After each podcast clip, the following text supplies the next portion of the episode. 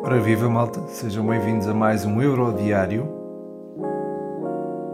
É o Eurodiário número 18 e no qual irei fazer o escaldo do Suíça-Espanha e do eh, Bélgica-Itália.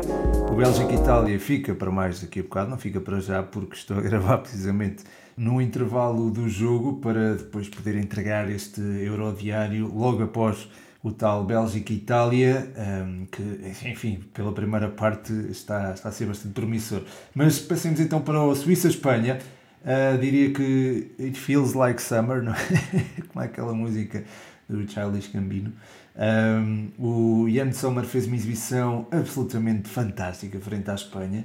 No total foram 10 defesas, uh, não sei quantas delas foram decisivas, mas uh, acredito que muitas delas tenham sido, muitas destas 10 a Espanha conseguiu criar com alguma facilidade frente à Suíça, que sentiu, eh, pelo menos eu eh, tive essa sensação, sentiu um pouco a ausência do Granit Xhaka. O Denis Zakaria não teve a maior das felicidades nesta partida, a própria Suíça não teve a maior das facilidades, até porque o Embolo saiu lesionado e eu acho que era um elemento muito importante para explorar as costas da defesa espanhola. Saindo o Embolo, a equipa teve alguma.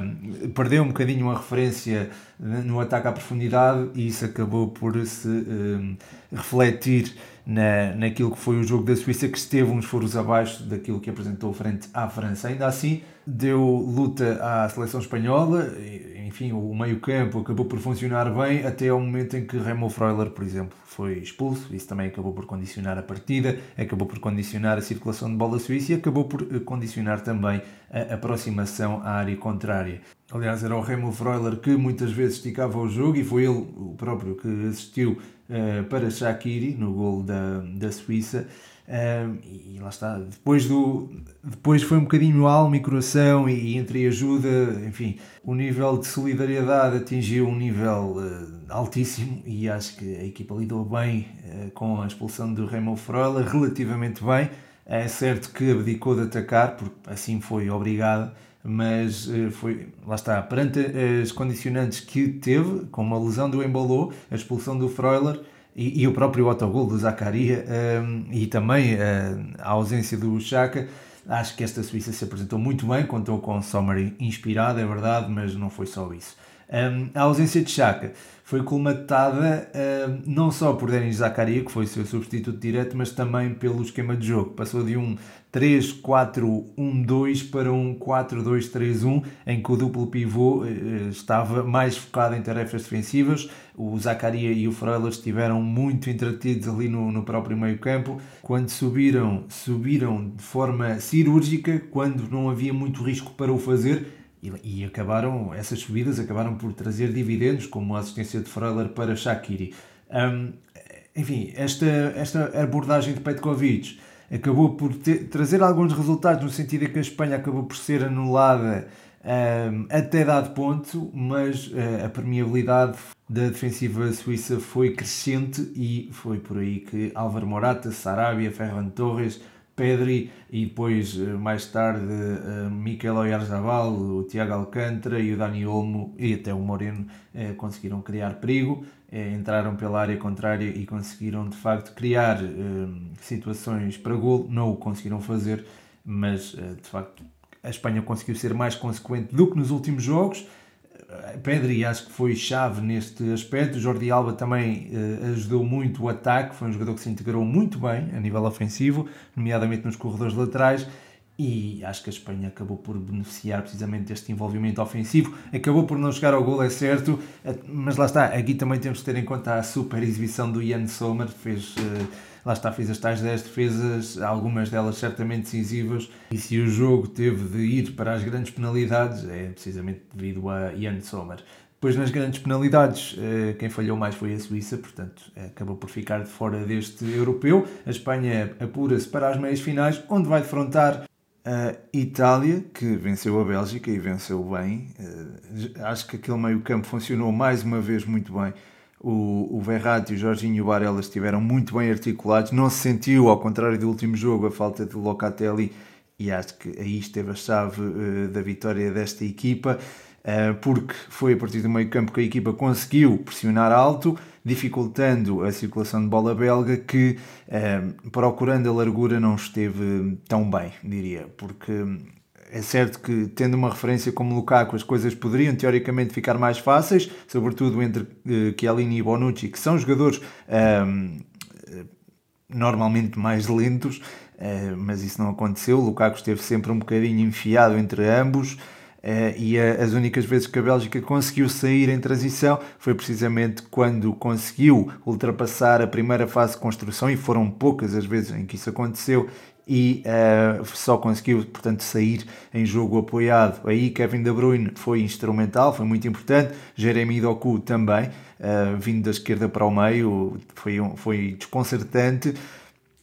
E lá está, a Bélgica conseguiu ter alguns rasgos a partir destes elementos, mas fora isso, e fora também um, uma, um período inicial onde a Bélgica apareceu com algum, eh, com algum atrevimento, a Itália acabou por dominar precisamente com este meio campo e com a forma como Insigne, Immobile e Chiesa pressionaram a, a, a zona defensiva da, da Bélgica. Depois o envolvimento dos laterais foi também muito importante. Spinazzola e Di Lorenzo envolveram-se com alguma generosidade em tarefas ofensivas. O Spinazzola até acabou por sair lesionado, uma lesão uh, aparentemente grave e que uh, acho que poderá custar caro a esta Itália que tinha nele um elemento que dava largura um, com eficácia. Não tendo Spinazzola, entrou Emerson, que serviu para, enfim, para, último, para os últimos 10 minutos, um quarto de hora, o enfim, contando com os descontos, mas eh, Emerson não é Spinazzola, não é um jogador que se consiga envolver tão facilmente quanto Spinazzola em tarefas ofensivas, ou pelo menos não se envolve com tanta eficácia, e acho que aí a Itália perdeu um bocadinho o fulgor ofensivo. Eh, a Bélgica carregou ali no final, teve oportunidades para, para, para fazer gol, mas não, não o conseguiu fazer. Ehm, enfim, acho que, acho que fica patente a qualidade do meio-campo italiano, a forma como está vincada a ideia que Mancini passou para os seus jogadores, nomeadamente, uh, pronto, lá está, os elementos da, da última linha e os da linha média que são muito importantes na gestão dos ritmos de jogo e uh, na forma como a equipe impõe uma recuperação rápida da bola. O Toby Alderweireld, o Vermaelen e o Vertonghen tiveram sempre muitas dificuldades em sair a jogar, foram sempre muito atrapalhados e isto aconteceu constantemente. Isto não aconteceu só quando a Itália esteve empatada, não aconteceu quando a Itália esteve a ganhar por um, nem quando a Itália esteve a ganhar por dois. Aconteceu ao longo do, do encontro quase todo, só os últimos 10 minutos porventura também, uh, em função da lesão de Spinazzola, uh, esta, esta pressão foi constante. É certo que é desgastante, mas foi uma pressão constante e que permitiu à Itália ter mais bola, ter mais jogo e ter as coisas mais ou menos controladas. Claro que este tipo de futebol deixa algum espaço nas costas, que às vezes poderá ser aproveitado e foi até pela Bélgica, mas foi até à última, ao último reduto. Quando chegou ao último reduto, não houve uma finalização condigna. Um, Lukaku teve duas oportunidades para o fazer, não conseguiu chegar a tempo.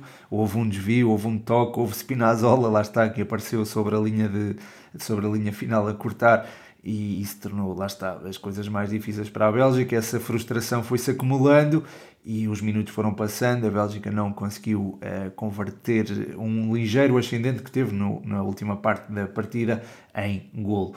Quero sublinhar um, a exibição do Lorenzo Insigne, muito importante, lá está, vou-me repetir, mas foi na, na pressão ofensiva, mas também naquele golaço que marcou à entrada da área contrária, um remate em arco, característico de Lorenzo Insigne e que eh, deu o 2-0, alguma margem de conforto à Itália, que foi logo cortada por, eh, pelo penalti, eh, convertido por Lukaku, mas, eh, enfim, esse eh, a confiança da seleção italiana não sofreu nenhum abalo e abordou a segunda parte como se o jogo estivesse 0-0, como se não estivesse em vantagem.